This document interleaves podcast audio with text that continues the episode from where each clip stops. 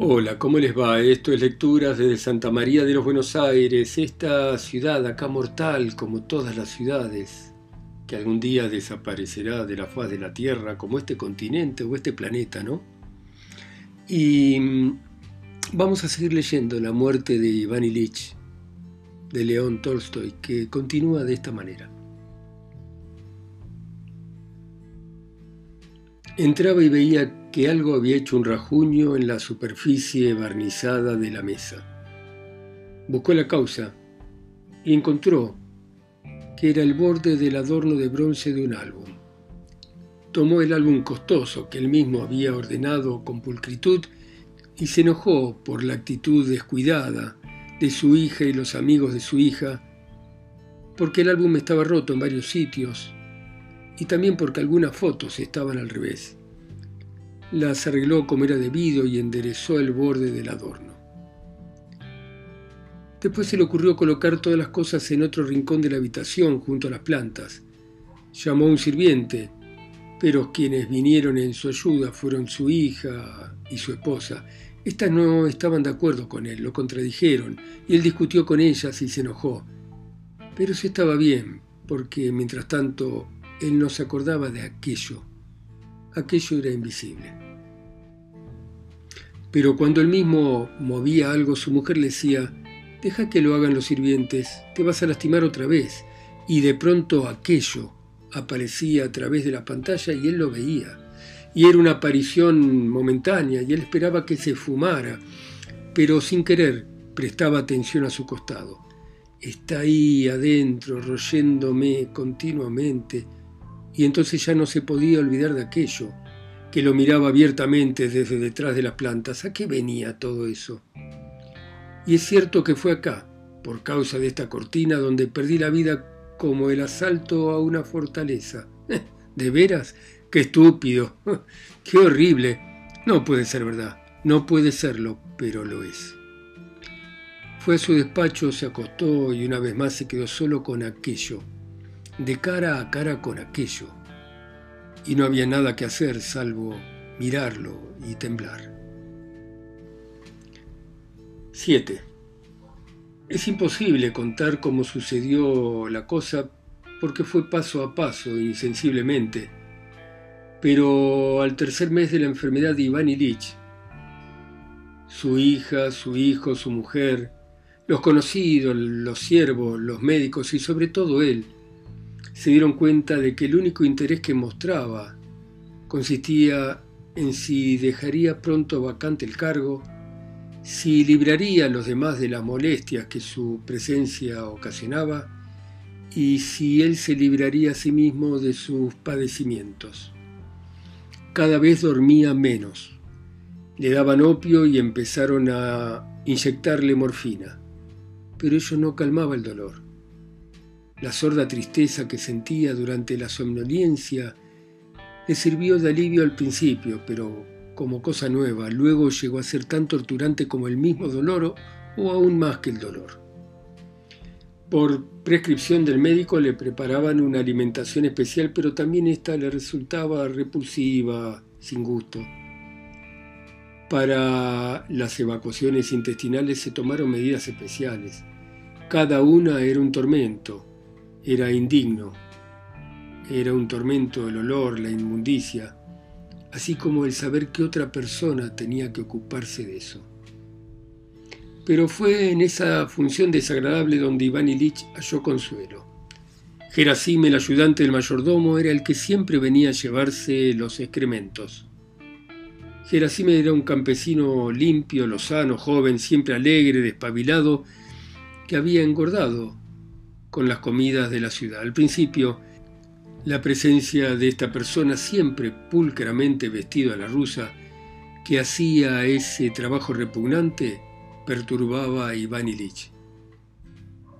En una oportunidad en que Iván Ilich, al levantarse del orinal, sintió que no tenía bastante fuerza para subirse el pantalón, se cayó sobre un sillón blando y miró con horror sus muslos flacos desnudos, perfilados por músculos sin fuerza.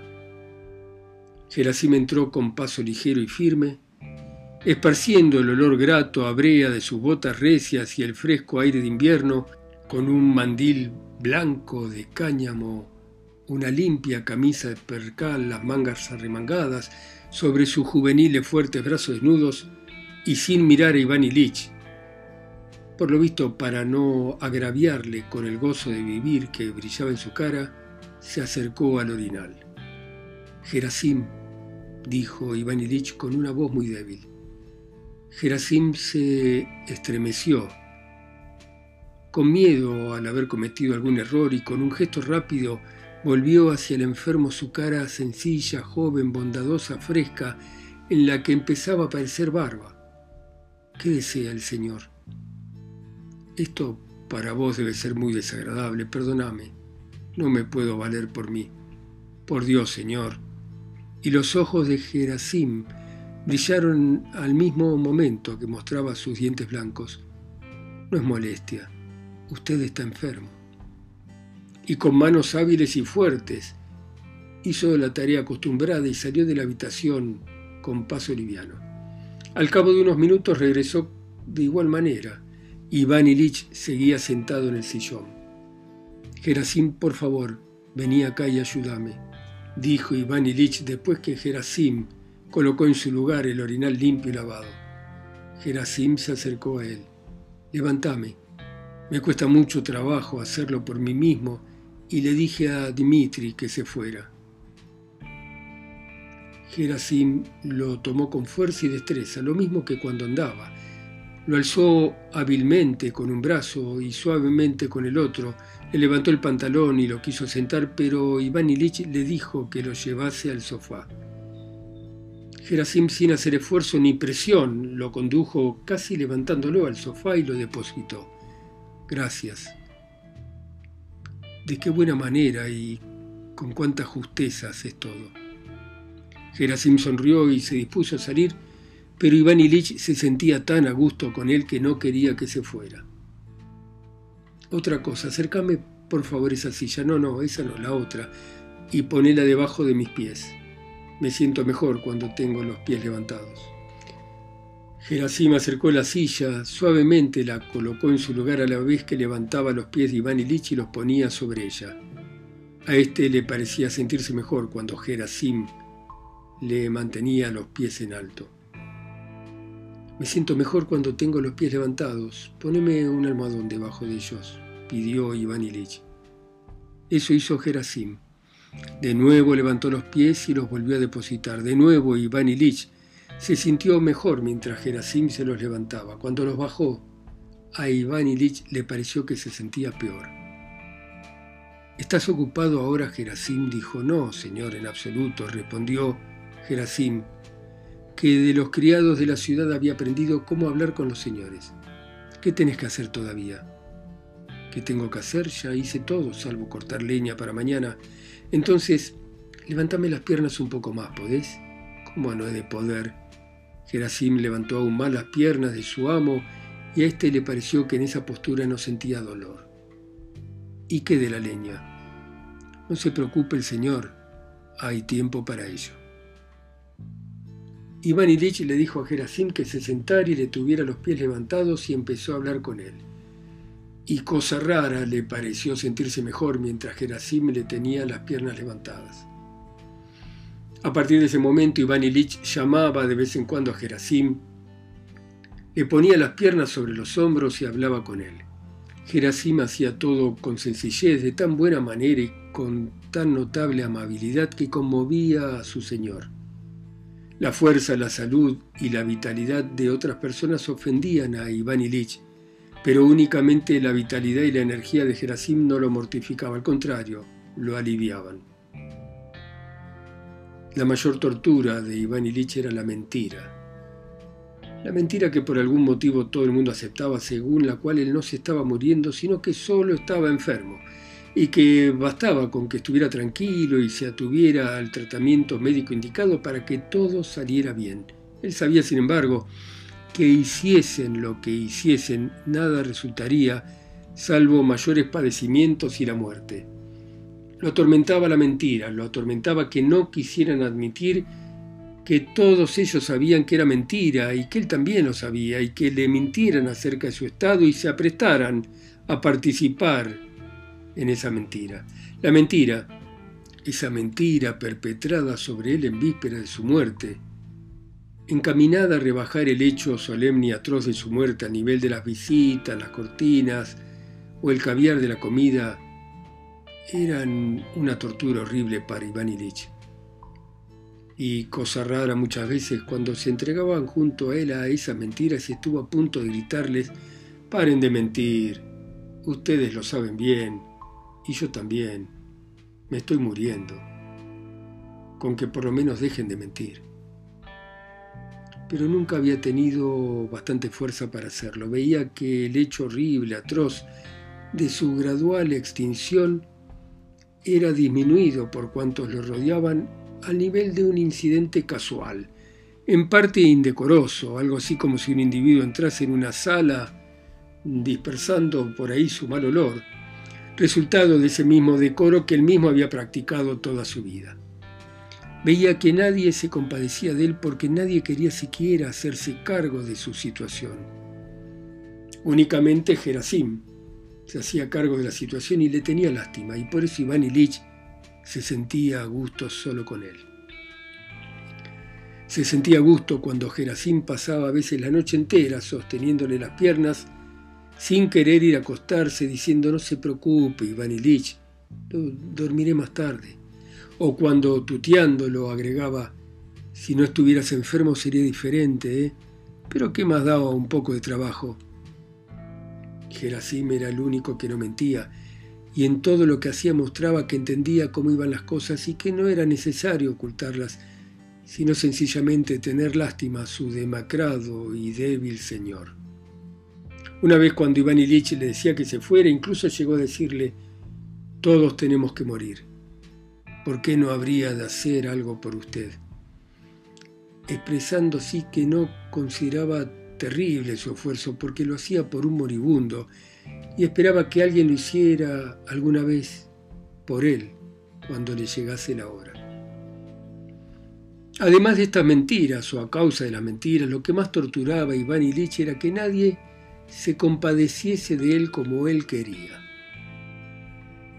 En algunos momentos, después de sufrimientos prolongados, lo que más deseaba, aunque le habría dado vergüenza confesarlo, era que alguien le tuviese lástima como se le tiene lástima a un pequeño enfermo.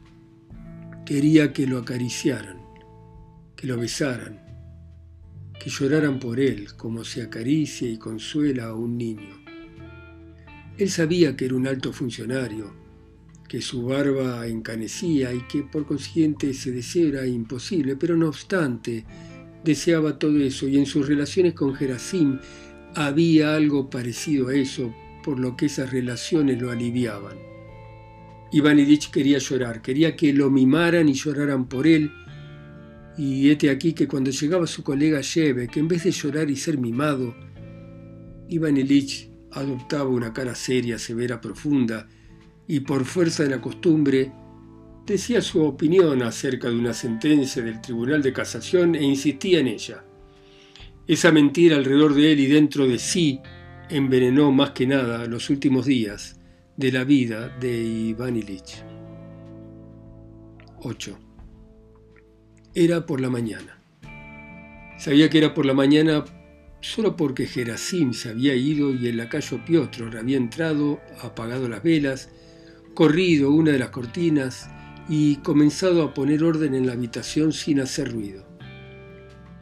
No importaba que fuera mañana, tarde, viernes, domingo, lunes, ya que era siempre lo mismo.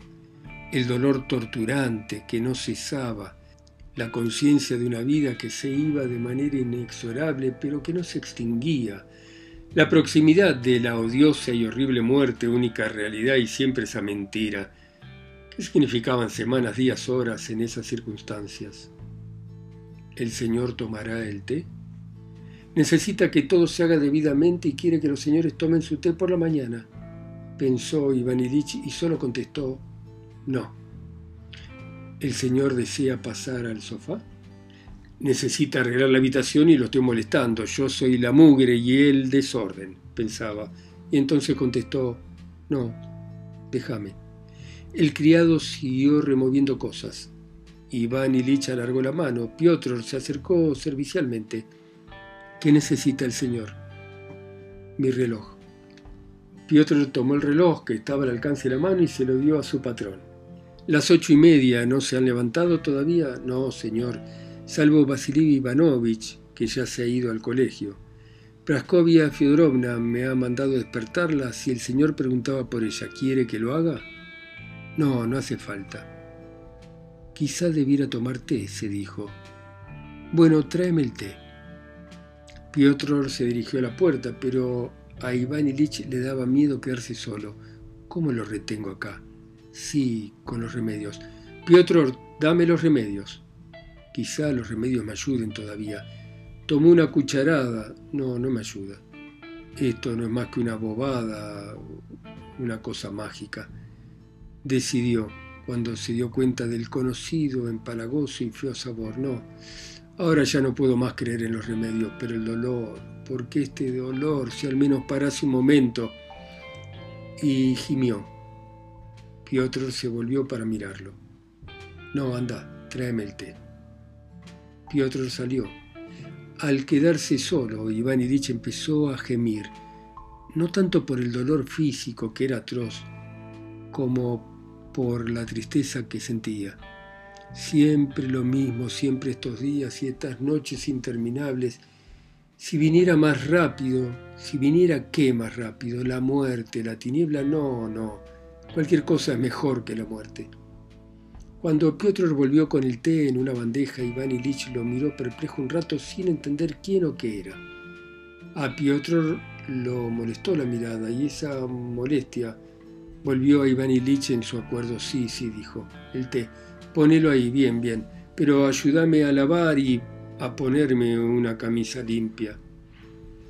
E Iván Ilich se empezó a lavar, descansando de vez en cuando, se lavó las manos, la cara, se limpió los dientes se peinó y se miró en el espejo.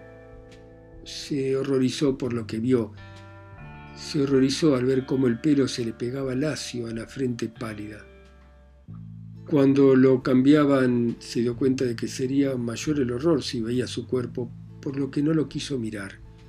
Por fin todo eso terminó, se puso la bata, se arropó con una manta y se sentó en el sillón para tomar té. Durante un momento se sintió fresco, pero tan pronto empezó a tomar el té volvió el mismo mal gusto y el mismo dolor. Terminó el té con dificultad, se acostó, estiró las piernas y se despidió de Piotr. Siempre lo mismo. De pronto hay una chispa de esperanza. Luego aparece un furioso mar de desesperación y siempre dolor, dolor, dolor y tristeza y siempre lo mismo. Cuando se quedaba solo y horriblemente angustiado, sentía ganas de llamar a alguien, pero sabía de antemano que delante de otro sería peor. Otra inyección de morfina y perder el conocimiento. Le tengo que decir al médico que piense en otra cosa. Es imposible, imposible seguir así. De esa manera pasaba una hora, luego otra, pero entonces sonaba la campanita de la puerta, Tal vez sea el médico, en efecto, es el médico. Animoso, rollizo, fresco, alegre, con ese aspecto que parece decir, vamos hombre, está asustado de algo, pero vamos a remediarlo. El médico sabe que su aspecto no sirve de nada acá, pero se ha revestido de él de una vez por todas y no se puede desprender de él, como hombre que se ha puesto el frac por la mañana para hacer visitas. El médico se lava las manos con vigor y con aire tranquilizante. ¡Ah, qué frío! La helada es tremenda. Deje que entre un poco en calor, dice, como si bastara eso para esperar que se calentase un poco y que eso arreglara todo. Bueno, ¿cómo va eso? Iván Ilich tiene la impresión de que lo que el médico quiere decir es cómo va el negocio, pero se da cuenta de que no puede hablar así y en vez de eso dice, ¿cómo ha pasado la noche? Iván Ilich lo mira como preguntando, ¿Pero a usted no le da vergüenza mentir? El médico, sin embargo, no quiere entender la pregunta y Iván Ilich dice, tan atrozmente como siempre, el dolor no se me quita ni se calma, si hubiera algo. Sí, sí, ustedes los enfermos son siempre iguales. Bueno, Ya me parece que entré en calor. Incluso Praskovia Fiodorovna, que siempre es tan escrupulosa, no tendría nada que objetar a mi temperatura. Bueno, ahora lo puedo saludar. Y entonces el médico estrecha la mano del enfermo. Y abandonando la actitud festiva de antes, el médico empieza con cara seria a reconocer al paciente, a tomarle el pulso, la temperatura, a palparlo y a auscultarlo. Iván Ilich sabe plenamente que todo es una tontería y falso, pero cuando el médico, arrodillándose, se inclina sobre él, aplicando el oído primero más arriba, luego más abajo, y con un gesto hace por encima de él varios movimientos gimnásticos, el enfermo se somete a ello como antes se sometía a los discursos de los abogados, sabiendo aún perfectamente que todos mentían y por qué mentían. De rodillas en el sofá el médico oculta cuando se nota en la puerta el frufru del vestido de seda de Praskovia Fiodorovna y se oye cómo lo reta a Piotr porque éste no le anunció la llegada del médico. Entra en la habitación, besa al marido y se dispone a mostrar que lleva ya largo rato levantada y solo por un desentendimiento no estaba allí cuando llegó el médico. Iván Ilich la mira, la mira de pies a cabeza, echándole mentalmente en cara lo limpio, rollizo y blanco de sus brazos y su cuello, lo lustroso de su pelo y lo brillante de sus ojos llenos de vida. La odia con toda el alma y el odio que siente por ella lo hace sufrir cuando ella lo toca. Su actitud respecto a él y a su enfermedad sigue siendo la misma, al igual que el médico, que adoptaba frente a su enfermo cierto modo de actuar del que no podía despojarse, ella también había adoptado su propio modo de actuar, a saber, que su marido no hacía lo que debía, que él mismo tenía la culpa de lo que ocurría y que ella se lo reprochaba con ternura, y tampoco podía desprenderse de esa actitud. Ya ve usted que no me escucha y no toma los remedios cuando tiene que tomarlos, y sobre todo se acuesta en una postura que estoy seguro que no le conviene, con las piernas levantadas y ella contó cómo él hacía que Gerasim le tuviera las piernas elevadas. Y el médico sonrió con esa sonrisa mitad afable, mitad despreciativa. ¿Qué se le va a hacer? Estos enfermos creen a veces tonterías como esas, pero hay que perdonarlos. Cuando el médico terminó el examen miró su reloj y entonces Praskovia Fiodorovna anunció a Iván Ilich que por supuesto se haría lo que él quisiera pero que ella había mandado hoy por un médico célebre que vendría a visitarlo y a tener una consulta con Mijail Danilovich, que era su médico de cabecera. Por favor no digas que no, lo hago también por mí, dijo ella con ironía, dando a entender que ella lo hacía todo por él y solo decía eso para no darle motivo a la negación. Él cayó y frunció el ceño. Tenía la sensación de que la red de mentiras que lo rodeaba ya era tan tupida que era imposible sacar nada en conclusión. Todo cuanto ella hacía por él, lo hacía por sí misma. Y le decía que hacía por sí misma lo que en realidad hacía por sí misma, como si ello fuese tan increíble que él tendría que entenderlo al revés. Y así fue. El célebre médico llegó a las once y media. Bueno, muy bien, dejamos por hoy acá a nuestro enfermo terminal, digamos. Escuchando ustedes a Tolstoy en sus países, ciudades, continentes o islas, a través de mi voz acá sola y lejos, en Santa María de los Buenos Aires. Chao, hasta mañana.